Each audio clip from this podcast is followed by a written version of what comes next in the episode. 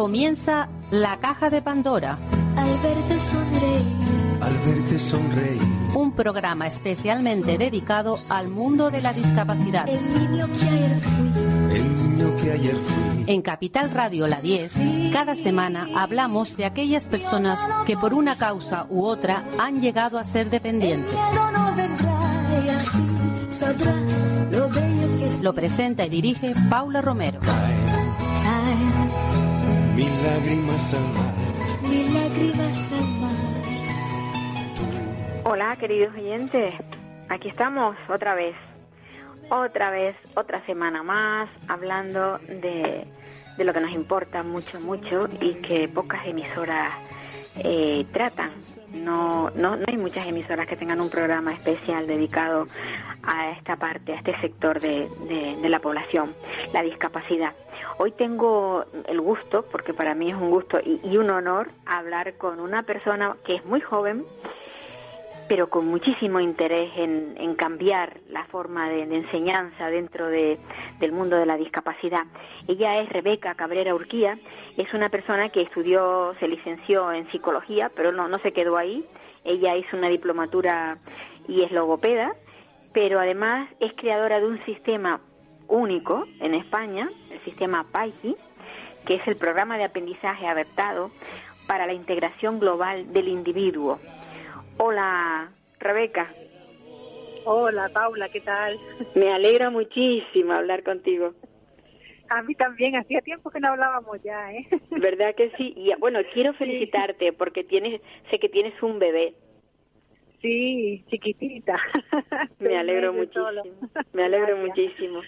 El tiempo también lo tienes más complicado porque tú no, no dejas de trabajar, pero tiene, teniendo un bebé de esas características estará, estarás todo el día pues con la niña pegada al cuerpo.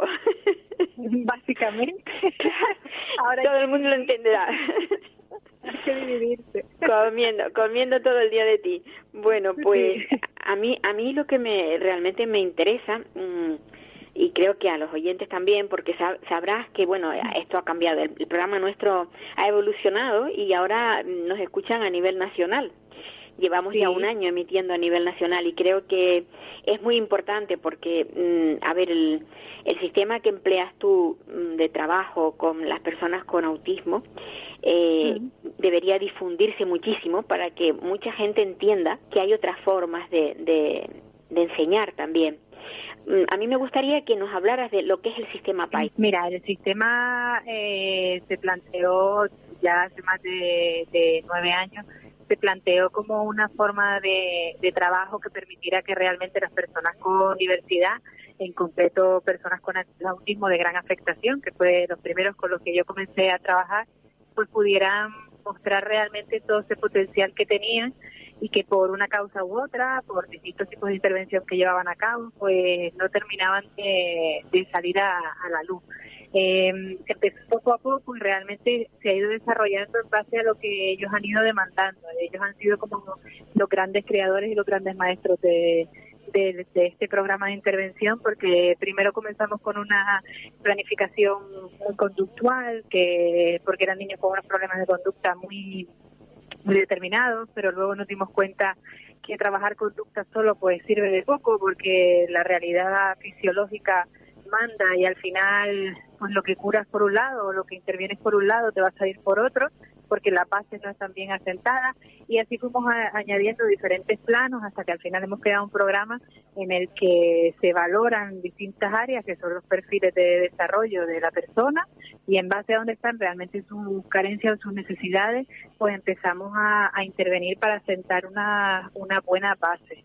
Porque al final eh, estábamos eh, ante mucho programa estandarizado para las personas con autismo y nos olvidamos de que lo que define realmente al autismo es la variabilidad, es decir, es el, el trastorno con mayor heterogeneidad que existe. No hay dos niños con autismo iguales y por lo tanto no podíamos estar haciendo intervenciones que fueran exactamente igual para todos. Y esa es un poco a grandes, a grandes mm, rasgos lo que define el programa de intervención.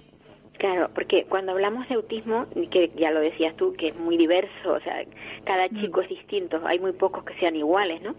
Eh, hablamos de esas personas que en un momento dado en el colegio tienen conductas disruptivas, a veces tienen problemas de, de que se autolesionan o lesionan a otros. Todo este tipo, todo este tipo de, de actitudes que tienen estas personas que no lo hacen por maldad, sino sencillamente es una respuesta a lo que realmente necesitan y ellos no saben expresar. Esto enfocado, sí, esto enfocado a través a través de, del del sistema que tú has creado eh, mejora muchísimo, ¿verdad? La calidad de vida de estas personas.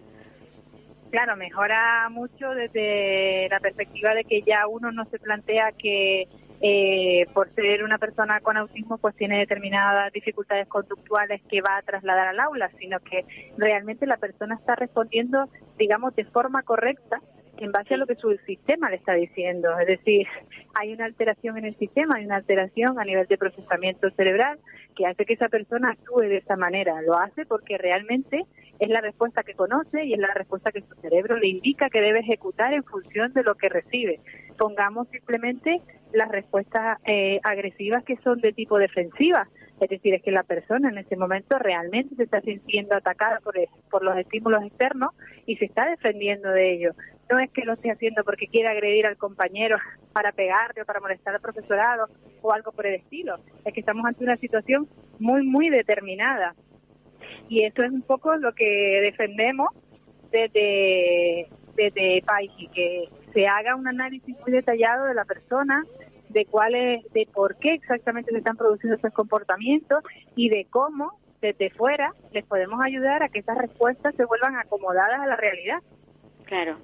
Yo, a ver, creo que es pedir demasiado porque está, está claro que en la enseñanza normal, o sea, hay muy poco, o sea, muchos alumnos, eh, hmm. eh, poco profesorado, y estos hmm. chicos necesitan un trabajo pues muy muy mm, de mucha dedicación tú encuentras colaboración por parte de los profesores eh, cuando un niño tiene esta serie de trastornos que va a tu gabinete, ahí se le trabaja y luego hay una continuidad o es difícil? Pues es difícil porque mm, por dos motivos. Primero, es cierto que cada vez encontramos más profesores que están más predispuestos a hacer ese tipo de colaboración. Sobre todo hay mucho profesorado que es más joven, que tiene más ganas, que está más motivado, que sabe más o tiene otra visión un poco más diferente o más novedosa sobre el tema del autismo y está más predispuesto a colaborar.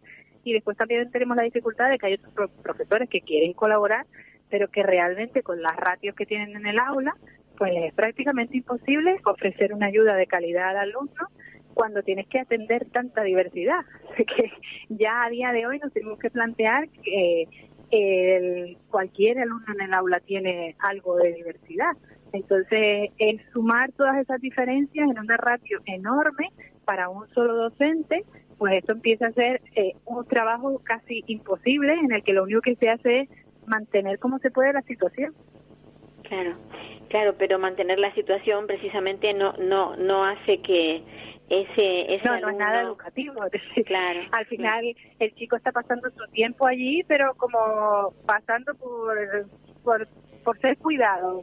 Exacto, de, exacto. de sitio donde te cuidan, pero no donde uno va realmente a desarrollarte y aprender, porque las limitaciones de recursos personales y materiales, en la mayoría de los casos, son exacerbadas. Entonces, las, pues, poco se puede hacer. Yo creo que lo que sí tenemos que empezar es a, a pedir que haya unos mayores recursos de calidad para, para estas personas y para todas las personas que presentan diversidad y que requieren de una atención mucho más especializada.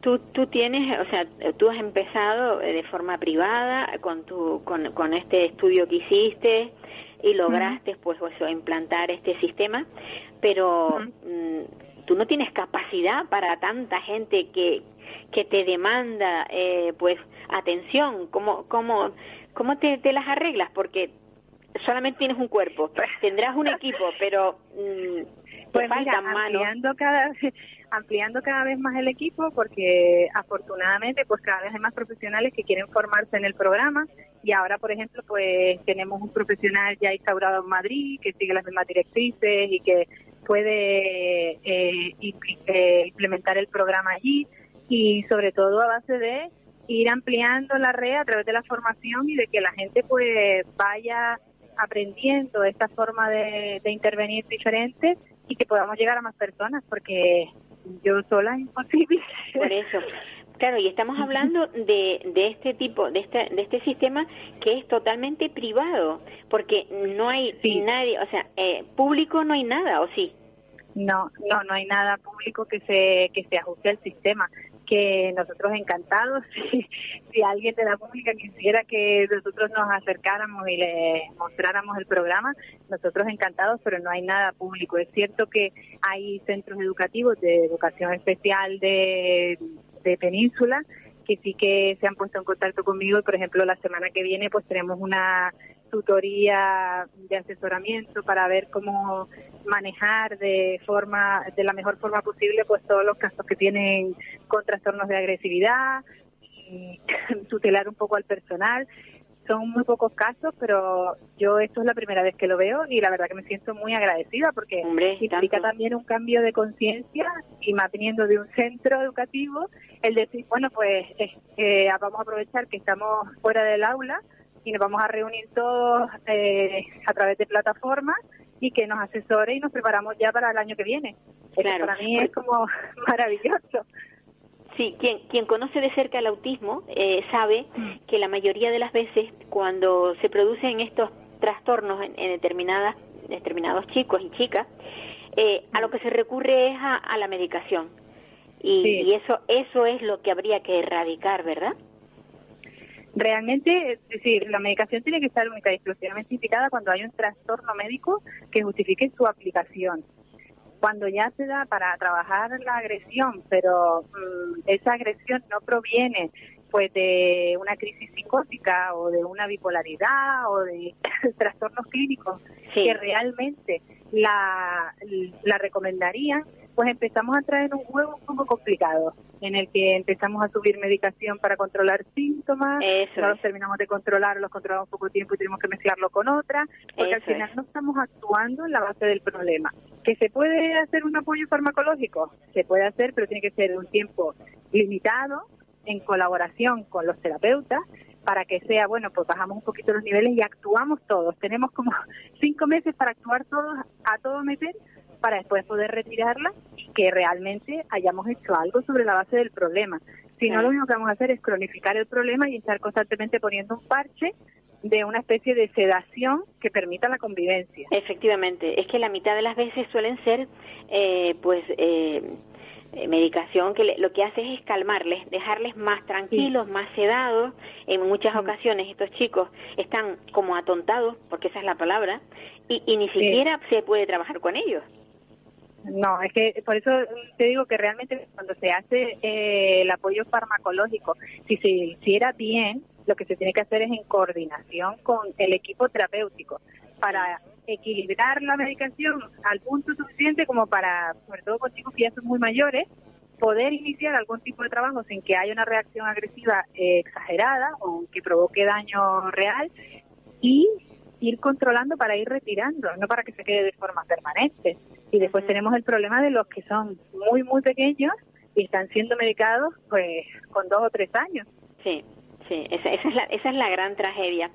Mm, ¿Tú has notado que la, el, las conductas disruptivas suelen ser más frecuentes en las personas que tienen que no tienen eh, el lenguaje verbal? Eh, cuando tenemos personas sin lenguaje verbal, la conducta agresiva suele ser mucho más explosiva. Mucho más, ¿verdad? Sí, es mucho más explosiva. La, los que tienen lenguaje desarrollan un tipo de conducta disruptiva que es más de tipo conductual, es más mediada, los otros también la tienen conductual, pero aparte suele combinarla con una reacción que es muy explosiva eh, y que suele tener una base en la que se entremezclan los aspectos sensoriales con los comunicativos, con la frustración. Eh, suelen ser como unos cócteles mucho más complicados y que hay que analizar muy al detalle para encontrar realmente cuál es la base y poder ayudarles. Claro. Mira, dentro del trastorno del aprendizaje hay una palabra que es discalculia. Sí. ¿Eso, eso realmente qué es? Bueno, la discalculia es el trastorno del aprendizaje para lo que es realmente la geometría, lo que es el, el álgebra, la geometría, las matemáticas. Sí. Una dificultad Pero tú lo trabajas, ¿no? Sí, hay una dificultad muy concreta en todo lo que es el área de la comprensión de esos aspectos más abstractos de, de las matemáticas. Y obviamente, en la mayoría de los chicos con TEA, pues tenemos trastornos del aprendizaje, no solo la discalculia, sino Sí. la dislexia, la disgrafía, están todas ahí metidos, pues porque hay otros problemas de base como son las afectaciones de la atención, de la memoria, las curvas de aprendizaje intermitentes, todo eso hace que se favorezcan que aparezcan este tipo de trastornos de aprendizaje que también tienen su base neuroanatómica. Ajá, pero y este este tipo, o sea, la discalculia se da en personas que tienen un, un nivel cognitivo, digamos, normal. Sí, Se la puede dar, se da en personas que tienen un nivel cognitivo normal y también se da asociado a otro tipo de patologías, ¿vale? También se da en el caso de las epilepsias, en el caso de los retrasos madurativos, pero que no es exclusivo de los trastornos, sino que hay una persona que puede tener su capacidad cognitiva, el resto de sus capacidades cognitivas sin ninguna alteración y presentar una alteración exclusiva en el área del cálculo. Que muchas veces nos encontramos que dice, uy, este niño es muy inteligente, pero yo no sé qué le pasa, que no le entran las matemáticas. Exacto, nos pasa mucho eso y después también nos pasa mucho, pero además es algo que se puede observar desde que son muy chiquititos, desde que, que están en los primeros cursos de infantil, se pueden hacer observaciones en las que se puede ver que hay un pobre dominio o una gran dificultad para incorporar aprendizajes relacionados con cantidades, con comparativas sí, entre sí. cantidades y todo eso ya nos está haciendo un indicador de que hay algo que no está funcionando correctamente. El mayor problema que tenemos, a mi entender, es que a día de hoy seguimos con la frase de espérate que crezca. Y mientras esperamos a que crezca, se nos va un tiempo precioso y maravilloso para la intervención y que además hace que podamos asentar una base buenísima para que esa persona tenga unas herramientas que le sirvan para el día de mañana no presentar un trastorno grave. Pues sí. Yo estaba pensando, ¿qué, qué suerte tiene eh, eh, ser hija de, de Rebeca Cabrera Urquía? o no, porque la pobre porque, me va a tener de todo. No, bueno, lo necesite o no lo necesite, va a tener, va a tener ahí, un- primero va a tener una lupa sobre ella, ¿no? sí, eso sí, pero por eso te digo que no sé yo si la pobre dirá, Dios mío, que me deje respirar. que me dejen, que me dejen. Pero bueno, disfruta, disfruta de esa, de esa cría que, que bueno, que seguro que será de guapa como su madre Gracias. y esperemos que sea también inteligente como ella. No, eso tiene que ser versión mejorada. Pues seguro que sí. Siempre, la- a ver, los hijos siempre me- mejoran a los padres. Sí. Casi siempre, Sí, ¿verdad? por eso. Casi Sí. siempre. Rebeca, me alegro muchísimo de, de, de contactar contigo, de saber que estás bien y, y bueno, en cualquier momento que necesite de ti, ya sabes que tiraremos, me harás un huequito. De la Un manera placer, que- como siempre. Sí, de la manera que pueda. Acuérdate que, que co- colgamos esto siempre en la página nuestra y que me gusta, me gusta divulgar todas estas cosas porque esto lo que hace es abrir los ojos a una a otra realidad, a no la no no seguir siempre con lo que hemos usado, que se pueden se pueden hacer otras cosas y tú lo tienes, mm, lo has comprobado cómo cómo han ido evolucionando tus niños, ¿no? Y sobre todo que también el resto de profesionales se anime a probar cosas nuevas, que Pues sí. adquirimos un conocimiento para crear cosas nuevas con ese conocimiento, no para repetir lo que se ha hecho durante años. Esa es la mayor facultad del ser humano, crear cosas nuevas. Entonces el resto de profesionales también que se anime a, a investigar, a probar, que además Sí. los padres pueden ser muy receptivos y, y permiten mucho el que se hagan pruebas de investigación para ver por dónde podemos mejorar. Pues sí, un abrazo muy grande, un abrazo de estos que abrazo. nos contagian. Gracias. Cuídate mucho. Igualmente, adiós.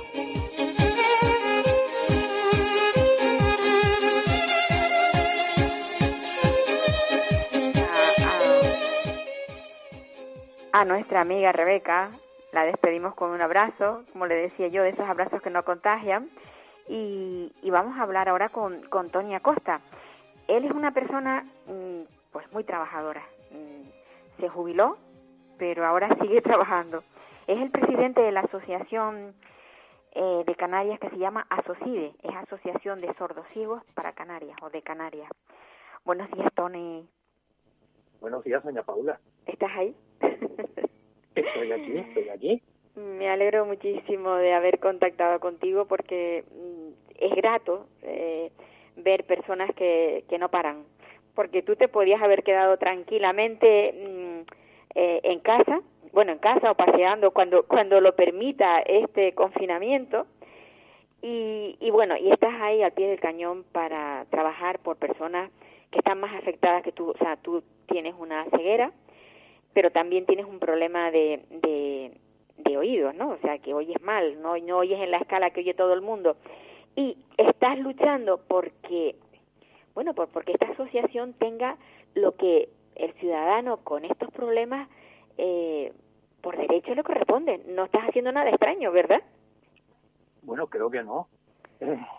De hecho, eh, lo primero que estamos intentando es eh, precisamente que se conozca la presencia en la sociedad de este tipo de personas que tenemos una dificultad múltiple, que no solamente no oímos, en algunos casos ni bien ni mal, sino simplemente no oímos, o que no vemos directamente con, problemas graves visuales.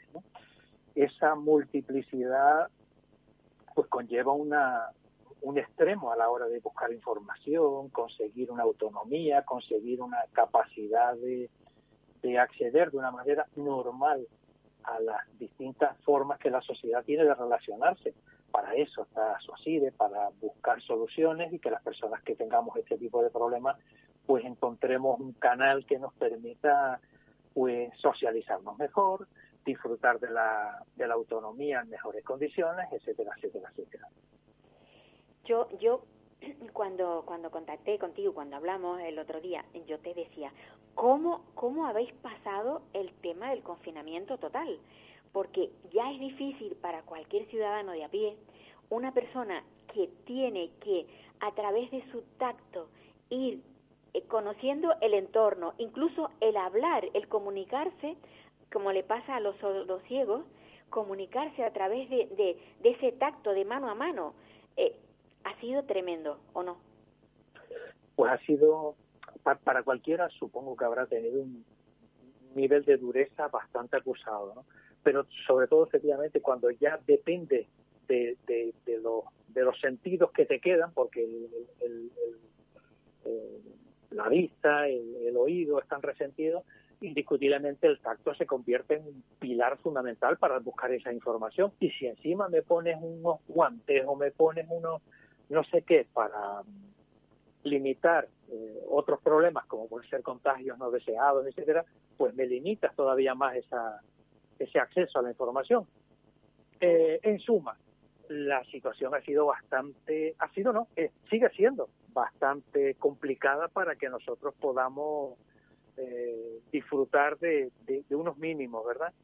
Pero bueno, eh, no queda más remedio que adaptarse y, y, buscar un, una, una, manera de, de, acceder de otra, de otra forma. Como tú decías antes, renovarse o morir. Sí, solo que eh, en este caso vamos muy, tenemos que ir lentos porque todas estas cosas eh, las tenemos ahora. Todos los avances, por ejemplo, que hay en temas de, de, de sordoceguera, eh, son muy recientes, no son de hace muchísimos años. Entonces, mm, está, está, digamos, ni siquiera está implantado en su totalidad. Eh, ¿Cómo, ¿Qué trabajo es el que estás tú haciendo? Bueno, nosotros a nivel nacional eh, estamos contando con unos niveles de población sordosiega que pueden estar entre 7, 10 mil personas. Canarias probablemente estemos en torno a 300, 400 personas, de las cuales desgraciadamente todavía no existe un censo eh, fiable porque eh, efectivamente, como tú muy bien indicas, se está empezando a trabajar desde hace meses, ni siquiera años, meses, donde el inserso ya ha comenzado a establecer los parámetros de, de, registro de personas con sordoceguera en todo el archipiélago y de esa manera, una vez localizados, pues intentaremos darle la mejor de las de las posibles soluciones para que su integración, su capacidad de, de salir adelante con unos mínimos de calidad de vida, pues sean los, mejores posibles. Pero efectivamente, eh, todo pasa por, primero, un reconocimiento claro de la discapacidad, ya se está en proceso, eh, todo este tipo de situaciones con las que nos estamos enfrentando todos, pues han obstaculizado que el proceso siga a la velocidad que nos gustaría. Y como consecuencia de eso, la, la siguiente parte es esa, encontrar eh, a las personas con sordoceguera y, y darle solución. Esas son las dos primeras máximas actualmente en las en, en las que estamos enfrentando. Sí, yo, yo hay una cosa que pienso que, que ha sido el, el, el, el motivo de la asociación. O sea, estas personas no tenían acomodo ni con los sordos, ni con los ciegos, ni en otras asociaciones. Pues mira, justamente, es que hablar de dificultades como persona sorda no las puedes comparar con una persona eh, sordociega. Y hablar de los problemas que tienen las personas ciegas no se pueden comparar con los que tienen las personas sordociegas. El, el, el, el, agarrarnos a una discapacidad específica, entre otras, es porque efectivamente tenemos unas componentes que no se encuentran en ninguna de las otras dos. Tenemos una suma de, de dificultades, de problemas, que no los tienen ni los ciegos ni los sordos, solamente los padecemos las personas con sordoceguera. Con lo cual, pues, efectivamente, tenemos que encontrar las soluciones. Bueno, tú, tú en particular has tenido la suerte de que tu ceguera fue, mmm, ya, vi, o sea, pudiste ver durante X tiempo hasta que llegaste a ser ciego. Y en cuanto al tema de la, de la sordera, pues todavía te quedan restos de, de, sonido, o sea, de puedes oír y puedes expresarte. Eh, con lo cual mmm, eres la persona idónea para poder, digamos, encauzar esta asociación. Bueno, eh, idónea como perfil probablemente puede que tenga una ventaja porque no es lo mismo tener la oportunidad de expresarte, aunque sea con limitaciones, porque cuando no tengo puestos los audífonos eh, se nota y se nota en, en, como, como dificultad, ¿verdad? Uh -huh. A la hora de, de, hacer las demandas nos tenemos que enfrentar permanentemente a, a problemas para conseguir las subvenciones, tenemos que estar permanentemente luchando con la administración pública, eh, consiguiendo subvenciones o, circunstancias que nos ayuden con, aspectos económicos desde la parte privada y todo eso, desde luego, la capacidad de, de comunicarte eh, con ellos, pues, hombre, favorece, eso es indiscutible. Hay una cosa que la mayoría de la gente ignora. Yo recuerdo haber visto un reportaje que lo sacó El País hace mucho tiempo, en esa revista que saca El País, de una persona sordociega que tenía permanentemente alguien con, con esa, o sea, un, un acompañante que si, como si dijéramos el traductor para su vida cotidiana. Eh, esta es la vida que le espera siempre a una persona que tiene sordoceguera, ¿verdad? Bueno, eh, a ver, sordocegueras hay distintos niveles de sordoceguera. Eh, y, y a, si me dejas la oportunidad, me gustaría que, ya que estamos hablando de que la divulgación es fundamental, explicar eh, que todas las personas sordociegas no son iguales es fundamental. Eso para empezar. ¿no? Claro, Por claro. ejemplo, eh, eh, sí sería importante que la gente conozca que desde la persona, pues yo mismo, como ejemplo más o menos para considerar, una persona que no ve nada y oye mal. Ese es un ejemplo. Esa persona puede requerir del apoyo puntual eh, a la hora de la comunicación a través de una técnica denominada susurro. A mí una persona que se me acerque al, al, al oído y me vaya eh, ofreciendo la información que no me llega de forma fluida, me, me resuelve el problema. Después tenemos otro problema parecido, pero al revés esa persona tiene un resto visual malo, pero tiene un resto aprovechable, pero no oye nada. La persona, en vez de susurrarle, tendría que, con unas eh, particularidades eh, lo más accesibles posible, hacerle a través de la lengua de signos, eh, trasladarle la información para que la pueda recibir y, y, y, y sacarle provecho de esa información. El medio podemos encontrar mucho podemos encontrar personas que ven mal y oyen mal, y en el peor de los escenarios está la persona que ni oye ni, ni, ni ve. Ahí sí realmente sería casi determinante la presencia de una persona que le permita acceder a todo lo que le rodea, porque ahí indiscutiblemente todo lo que vaya más allá de su tacto no existe. Todo lo que sus manos no alcancen para, para saber qué ocurre a su alrededor, para esa persona no hay, no hay, no hay nada, ¿no? Y ahí sí, ahí sí que realmente la presencia es determinante.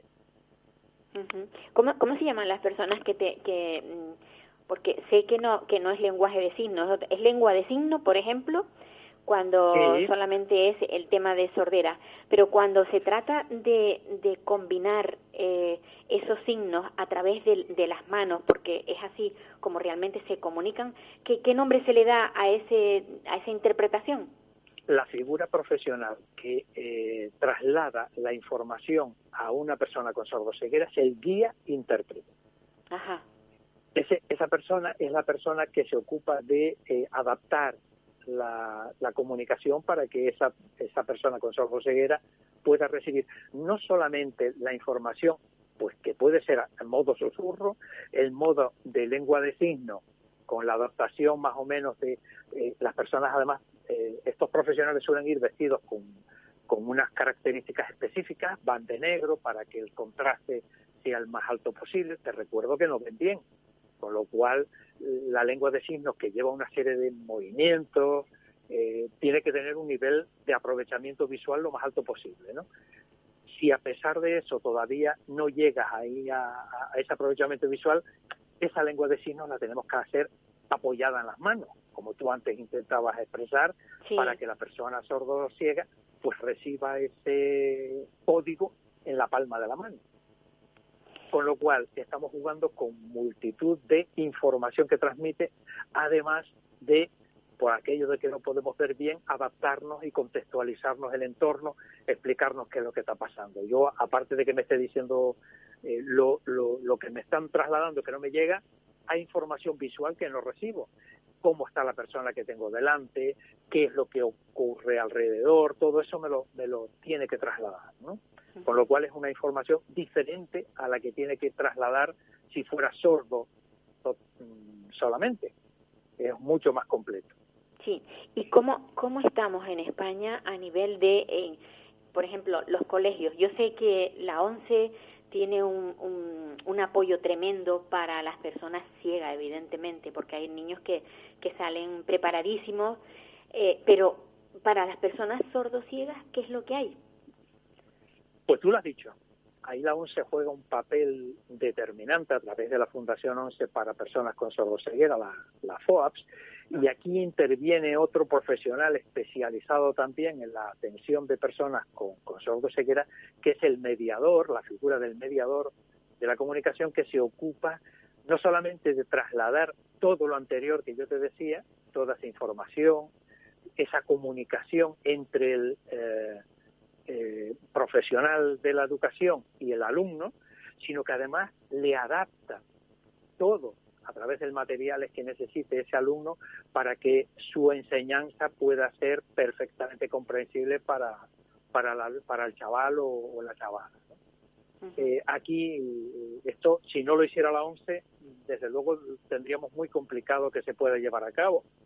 Eh, supongo que todos somos conscientes de que, por ejemplo, las personas sordas sufren muchísimo para que eh, un alumno con, con, con la, la, la, dificultad auditiva en, una clase pueda tener a esos profesionales de la comunicación presentes, eh, porque la, las distintas parcelas de la administración pública no son capaces, desgraciadamente, de, de poner ese profesional en todas las necesidades de los alumnos y aquí, si no fuera por la ONCE, ya te digo yo que, que eso que tú decías antes, lo de la preparación, sería muy difícil de llevar a cabo. Sí, sin, sin lugar a dudas. Yo de eso, de eso soy consciente porque vivo, o sea, lo, lo he vivido de cerca, he visto qué es lo que se hace, cómo se trabaja, qué es lo que... Eh, las, la, los logros, sobre todo los logros, porque eso es importante. Hay una labor siempre oculta, pero luego cuando se ven ya los logros es cuando uno se siente pues satisfecho, ¿no? De lo que pasa. pero en el en el en este campo cuando cuando imagínate cuando le llega eh, la noticia a unos padres que acaban de que le acaban de hacer un crío que tiene esos problemas. Dónde va este padre qué hace pues aquí tenemos afortunadamente eh, un papel importante y, y, lo digo lo digo con, con ese orgullo de pertenencia con lo que pero no no no no yo por sordosiego sino como español de poder disfrutar de entidades con una presencia única en el mundo como son la ONCE o las distintas asociaciones que tenemos a, nivel nacional repartidas por las autonomías como son ASOCIDE, que tenemos la tranquilidad de que van a estar ocupándose de las personas con este tipo de circunstancias, sean ciegas, sean sordociegas, eh, van a tener un margen de futuro. Y hablar de futuro cuando hay una discapacidad de por medio, las personas que tienen esa, esa situación en carne propia o en carne muy próxima saben lo que, lo que significa, ¿no? la dificultad que eso conlleva. Y saber que vas a poder tener posibilidades, vas vas a saber que cuentas con oportunidades de futuro a pesar de las discapacidades, pues eso es muy importante, es muy... Eh, eh, a veces no, no, no le damos la importancia a las cosas porque estamos acostumbradas a ellas, pero los franceses, los italianos, los americanos, ya no quiero hablar del tercer mundo, eh, no lo tienen y lo, lo, lo valoran muchísimo. ¿no? Aquí tenemos que darle ese, esa singularidad y esa, esa sen sentido de pertenencia que tenemos aquí en España por contar con entidades como esta. Podemos sentirnos orgullosos. Mm, bueno, yo no ha sido reciente, pero sí recuerdo de haberte visto que fuiste recibido por la Casa Real, eh, que ibas en representación, evidentemente, de la asociación. ¿Lograste algo o sencillamente mm, saber que, existe esta asociación? Pues te puedo decir que el, en ese encuentro eh, teníamos previsto, eh, era con motivo de llevar a cabo la, el Encuentro Mundial de Personas con Sordoceguera que se llevó a cabo el pasado año en Alicante. Eh, ahí se contó con la presencia de la reina también para, para este eh, encuentro singular y importantísimo. Y eso por un lado. Y por otro, te puedo decir que permanentemente en este, en este último en este último en esta última situación extrema en la que hemos estado todos afectados, pues la Casa Real también ha mostrado permanentemente un interés por saber cómo estábamos eh, las personas con sordoceguera, las personas con discapacidad en general, pero especialmente con nosotros hemos encontrado una aliada, hemos encontrado una compañera de viaje como es la Casa Real, que para nosotros es fundamental, porque eso también da muchísima visibilidad, ¿no? en ese sentido nos, nos podemos sentir muy contentos de, saber con, con, que hay un, un nivel de empatía bastante importante. Bueno, pues eso, eso es sumamente importante, sin, sin duda. Y yo espero que continuemos así. Pero lo, lo, a, lo que, a lo que estamos todos deseando y las esperanzas las tenemos puestas en que, que acabe este confinamiento para poder tener por lo menos, si no la libertad de antes, sí un poco más de la que tenemos, ¿no? Hombre, yo sí te puedo decir que, que esta, este confinamiento ha sido duro, pero hubiera sido mucho más duro si hubiera ocurrido esto hace 30 años.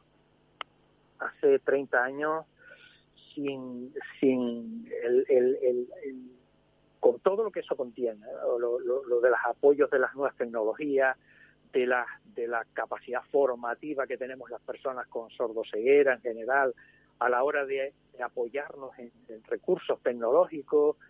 Eh, ¿Qué hubiera pasado si no hubiéramos tenido ni móviles, ni ordenadores, ni, ni nada para poder acceder a lo que pasa alrededor?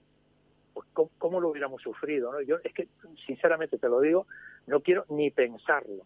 Ahora, yo, yo estoy contigo, advierto, estoy contigo, sí, sí. También sí. te advierto, esto no le ha pasado solamente a las personas sordociegas, sino en general a toda la sociedad. Afortunadamente hoy tenemos unos recursos pues muy, muy, muy importantes para pasar el rato, para no tener que tener que estar saliendo a la calle a buscar el entretenimiento y eso ha sido fundamental para que esto no haya llevado a, a extremos mayores de, sí, dureza, a depresiones, ¿no? a, a, situaciones. Efectiv efectivamente. Sí, sí, esas videoconferencias, esa, eh, que parecía que estábamos permanentemente juntos, ¿no?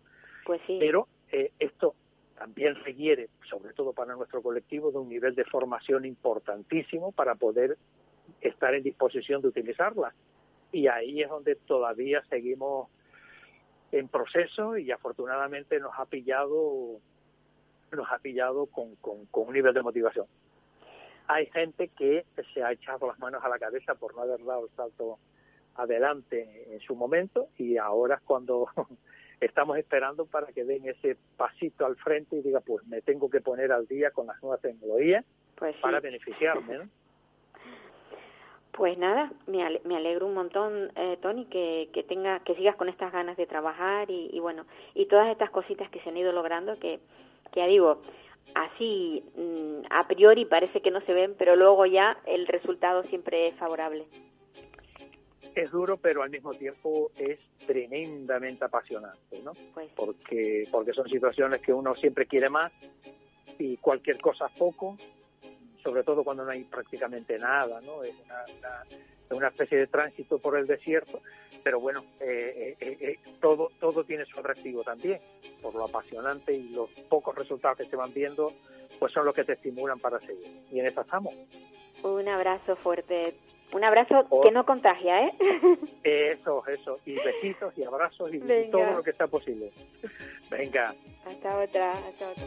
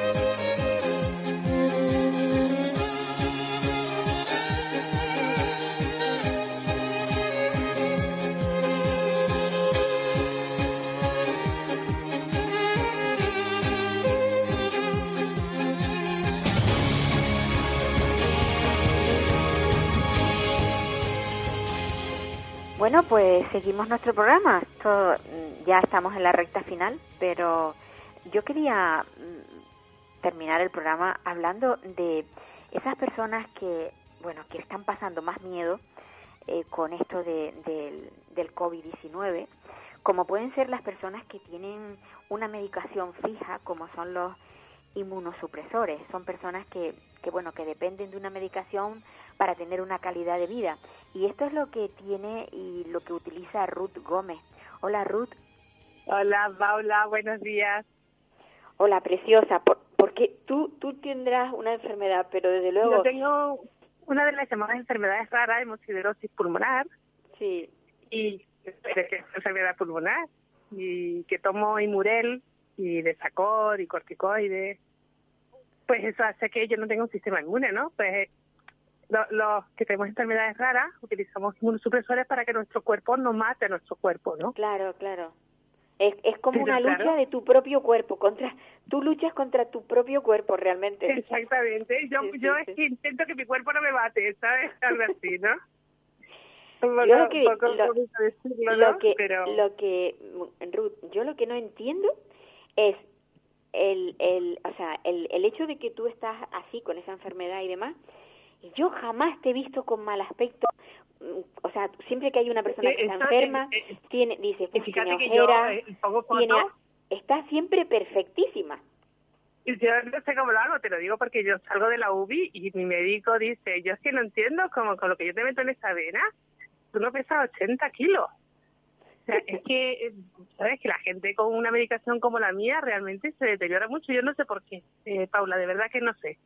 Es verdad que yo como bastante sano, bastante equilibrado. Me encanta la fruta, la verdura. No sé, no, sé, porque además tú sabes que yo tuve un accidente de tráfico que empeoró mucho la situación que tengo, ¿no? Porque al no tener tanta movilidad yo camino poco, ¿no? Y al caminar poco, pues mis pulmones todavía se deterioran más, ¿no? Y bueno, pues no, no, no lo sé. Yo, yo creo que me, me ha compensado la vida por alguna otra parte, sí ¿no? seguro Yo creo que es eso, sí. Te estafó no por un lado, pero por otro te ha, te ha compensado. Sí, ya, ya te digo que, que todo esto al principio a mí me asustó muchísimo porque además yo no sé si tú recuerdas que los últimos días de febrero tuvimos una calima que teníamos una calidad del aire que era casi incompatible con la vida, ¿no? El peor aire del mundo Sí, con sí. aquella calima terrible que tuvimos y yo me acuerdo que el día 22, 23 y 24 me lo pasé fatal desde febrero. creo que suspendieron hasta los carnavales, me creo recordar, o, o una parte de los carnavales fueron suspendidos por la calima esta que hubo y esta calima hizo que yo entrara en crisis, ¿no? Entonces, claro, ya había tenido una crisis, estaba con la medicación a tope, con antibióticos a tope, con todo tal, y de repente toda esta, esta parafernaria que se nos vino encima. Y que yo creo que hubo mucho, y sigue habiendo mucho ocultismo, ¿no? Yo creo que la pregunta tendríamos que hacernos todos es si se nos ha, se nos ha dicho toda la verdad, ¿no? Bueno, Yo- yo, creo que sí. Lo que pasa es Yo creo que no. mm, lo que Yo no que se no, conoce, Paula, o sea, científicamente no se conoce cómo combatirlo. No, es que no solo que no se conoce cómo combatirlo, ¿no? Yo, yo creo que no se conoce ni cómo se transmite, Paula, que vamos más allá de eso. A mí toda esta desescalada tan rápida, yo, yo sé que tenemos una emergencia eh, económica muy importante, ¿no? Y se está haciendo en contra de, de, digamos, de, de las recomendaciones científicas, ¿no?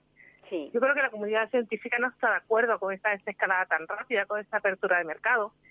Pero por otro lado, es que es que la precariedad en la que nos estamos encontrando es bastante, yo creo que bastante problemática, ¿no? Claro que hay mucha gente que nos vamos a quedar en el camino y, y es duro decirlo, ¿no? Porque porque no se nos está teniendo en cuenta porque hay que salvar el resto de la gente, ¿no? Y, y la gente, yo creo que lo que falta es, es una educación social, ¿no? Que la gente sea más empática, más mm, que se coopere más, ¿no? que lo que yo te decía a- ayer, que, que voy en taxi ayer, que yo he salido dos veces, o sea, yo salí el día de Canarias por primera vez a ver a mis padres y he salido dos veces más, ¿no? Y ayer el, el- el señor del taxi iba sin mascarilla, o sea, yo estoy exenta, los enfermos pulmonares no tenemos por qué llevar porque nos asfixian, ¿no? y en algún momento yo me la tengo que bajar porque no puedo respirar, pero no tenemos obligación de llevarlas, ¿no? Y te subes a un taxi en el que el taxista no lleva mascarilla, o sea, En un habitáculo que tan pequeño. Sí, eh, además es que está, eh, ¿sabes qué? Yo digo, yo creo que no tenemos conciencia social y ¿sabes por qué no la tenemos, Paula? Yo creo que faltó imágenes que a la gente le causara impacto, ¿vale? Como la- en la cajetilla de... Yo cuando fumaba, que hace muchos años lo dejé afortunadamente, eh, que me acuerdo que en las cajetillas de tabaco venían unas imágenes horrorosas, ¿no? Que te hacían pensar que esas eran las consecuencias por fumar pues con, con el coronavirus, con toda esta pandemia y todo lo que ha ocurrido, a la gente le ha faltado esas imágenes que te diga esto es lo que está pasando, ¿no? E- Esa, ese ocultar, eh, esa, esa, esa, eh, esa desinformación visual, porque el ser humano es visual hoy en día, las redes sociales, toda la, inmediatez, es, es visual, la gente no lee. Entonces, que tú le digas cifras, no, le entran por un oído y le sale por el otro. por- estamos hablando de ciertas edades, ¿no? Entonces tenemos un problema serio, tenemos un problema serio porque la comunidad científica nos dice que, que ahora el nuevo pico se va a adelantar, que ya no va a ser en octubre, que Sí, va a sí, ser en nos están ¿no? diciendo que para julio, que probablemente en julio sea cuando tengamos el pico. Sí, pero es que si te das cuenta que la, la comunidad científica lleva dos semanas diciendo que tenemos una carga viral en el ambiente, en las aguas residuales, en esto y en lo otro, de unos niveles que no habíamos tenido, o sea, superiores. Por lo tanto, la cantidad de gente que es portadora es elevadísima. Paula, es que eh, la gente no es consciente de lo que está pasando, ¿no? Y yo creo que eh, el gobierno tampoco sabe lo que... Yo creo que no sabe gestionar, ¿no? Y, y, y yo creo que... Yo espero equivocarme, de todas formas, honestamente. Ruth, eh, todos los gobiernos han hecho más o menos lo mismo. O sea, en, en toda Europa, salvo en Sí, Estados sí, Unidos y- hoy y, en Brasil, están haciendo burradas, mm, el resto lo que están haciendo es lo, lo que creen que, que puede pararlo. No, pero yo creo que no están haciendo porque yo creo que estamos en un momento ya en el que estamos pensando en la economía. Eh, eh, a ver, de- hay más de 5 millones de muertos en el mundo. Eh, no podemos, o sea, no, es que es- España creo que 27.000 muertos, Paula, aproximadamente, ¿no? Yo O ya he perdido el, la- el número. Sí, son, son muchas vidas, entonces e- es esa cantidad de vidas que se han perdido, o sea, eh, la mala gestión de las residencias, el, el criterio de exclusión. O sea, yo, yo creo que eh, el gobierno de España se ha pasado 20 pueblos más que otros. Eh, Por lo menos desde mi punto de vista, eh, la gente que debía de, haber protegido la desprotegió. Porque si hay cifras en las que los ancianos que tenían un seguro privado sí eran trasladados a centros, a centros hospitalarios, en cambio el que no tenía un seguro privado se quedaba ahí. Y el 80% de los ancianos que murió fue porque no fue trasladado a los hospitales. Entonces, eh, eso por un lado, que bueno, que no, no es el tema eh, en sí, ¿no? El tema Sí, es que pero sabemos no, de, de todas formas no. Yo me gusta que lo comentes porque mm, tú tienes en cuenta que cada comunidad autónoma ha hecho, mm, eh, o sea, ha tenido mm, su Sí, el poder tenía la- para pero poder es que la el mando único existió por algo, Paula. O sea, las competencias sí son de las comunidades autónomas, pero el mando único, este mando único que, el, estado de alarma se gestiona para haber un, para, para tener la, la misma posibilidad de supervivencia de todos, ¿vale? Eh, eh, en eso consiste el mando único, ¿no? Entonces, ¿qué han hecho? O sea, varias comunidades, eh, o sea, es que la, la- lo de la, la mal llamada, la- los famosos estos triajes, ¿sabes? Eh, era, ¿sabes? Eh, el hijo quien vive y quien muere. Eso, no Sí. se puede permitir en, una, en, un Estado que tiene una constitución en el que todos los españoles valemos lo mismo. Pero O sea, ese, ese tipo ¿por de, de, menos? de- de protocolos se, se utiliza siempre que hay una gran catástrofe. En las, en las grandes catástrofes el triaje se hace precisamente por eso, para poder elegir entre la persona que se supone que va a poder continuar con vida y la Pero que tú no puedes elegir, porque a lo mejor haga yo tengo, todo, no va a mi mamá ha dado adelante. 20 veces y yo sigo viva y he hecho muchísimas cosas. O sea, y, y a mí me han dado meses de vida, Mm. ¿vale? Y, y ¿quién elige que Pues viva sí. o que muera? Esto no lo puede decidir una persona, me tiene que dar la oportunidad de poder luchar. Ruth, ¿Entiendes? yo, O sea, yo yo- me alegro, yo me alegro de que tú estés, estés tan bien, que sigas tan guapa como siempre, pero sobre todo me gustaría que te cuidaras mucho, mucho, Sí, para seguir teniéndote por ahí. salir. Básicamente, yo, yo me gustaría que la gente que tiene dificultades como yo, pues, Mm. pues eso, que... Y otra cosa que sí que me gustaría es que tú, que tienes un programa que, que puede crear conciencia, ¿no? Eh, El, el valor de la responsabilidad social, ¿no? Esa es la que yo creo que educar en... tengo, en- tengo en que llamarte, tengo que llamarte otro día porque creo que mm, se- el tiempo se nos va encima, pero creo que Ya. sí, que sería muy bueno hablar de eso, de la responsabilidad. Creo que No, podríamos enseñar a la gente. Sí, Yo sí. creo que es que es, de es la que la gente se responsabilice. Sí, yo creo que sí, que es una parte Sí. importante, Paula. Yo creo que, que yo creo que deberíamos decir cuatro cosas a la gente que no está mirando, que no está viendo y que está... Sí. eh, yo creo que están desinformadas. Honestamente te lo digo. La gente está desinformada.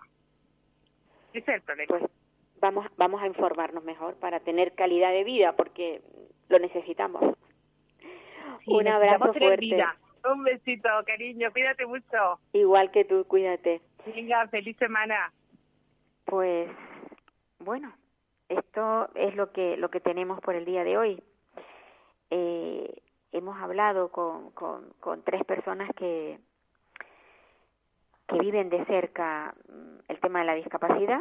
Con Ruth hemos hablado sobre cómo tiene que cuidarse una persona cuando tiene una enfermedad.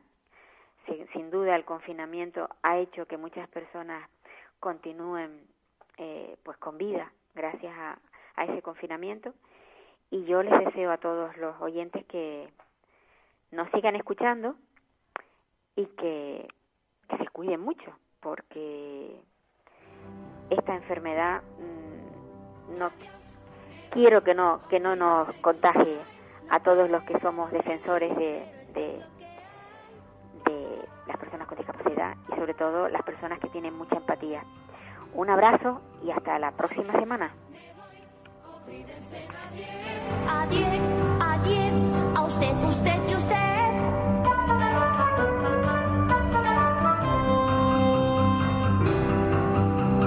Adiós, me voy, olvídense no Me voy si hoy por fin pruebo el champán. ¿Puedo? No, Me voy, goodbye, olvídense adiós. me voy con un suspiro y un adiós, adiós.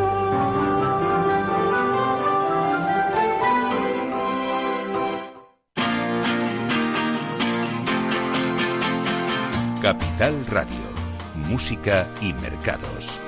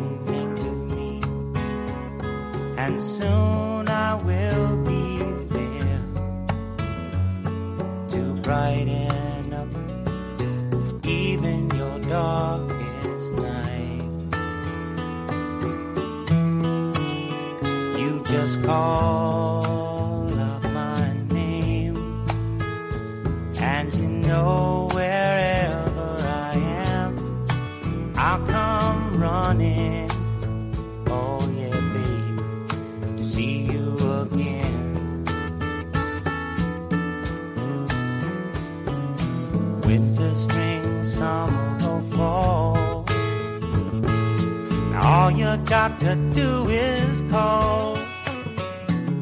And I'll be there, yeah, yeah, yeah. You've got a friend.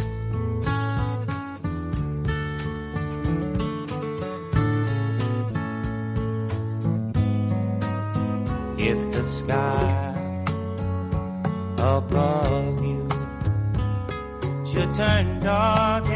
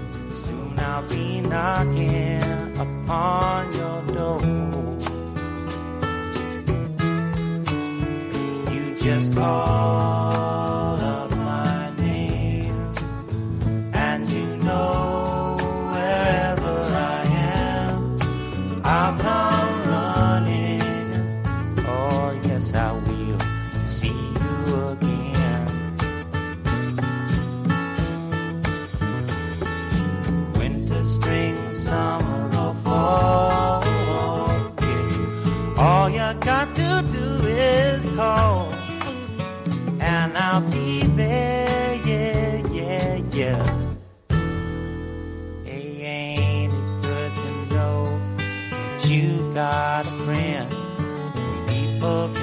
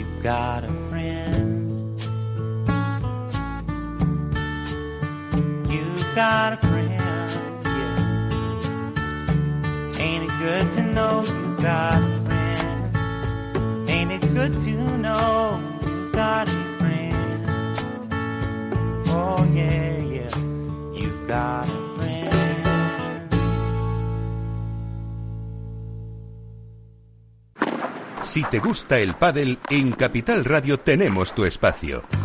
Todos los martes a las 22 horas saltamos a la pista para contarte la actualidad del World Padel Tour, los torneos amateur, las novedades de las marcas y toda la actualidad relacionada con el segundo deporte más practicado de España. Esto es Paddle, los martes a las 10 de la noche en Capital Radio.